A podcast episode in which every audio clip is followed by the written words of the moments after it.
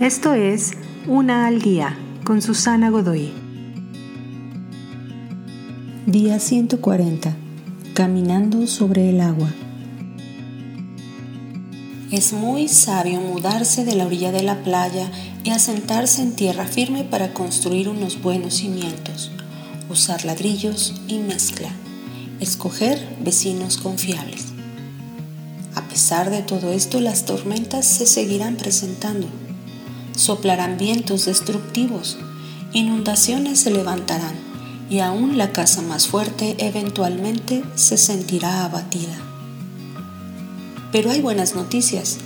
Vivir una vida que importa y trasciende no es solo acerca de ser suficientemente estable para soportar las inclementes tormentas.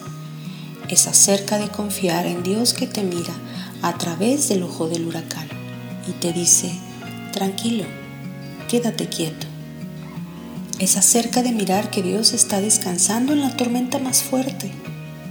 Sus cimientos son tan fuertes que incluso puede caminar sobre las aguas turbulentas.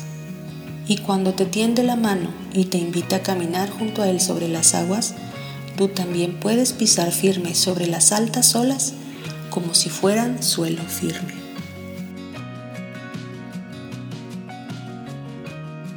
Te invito a seguirme en mis redes sociales Facebook, Instagram y YouTube. Busca las descripciones aquí abajo.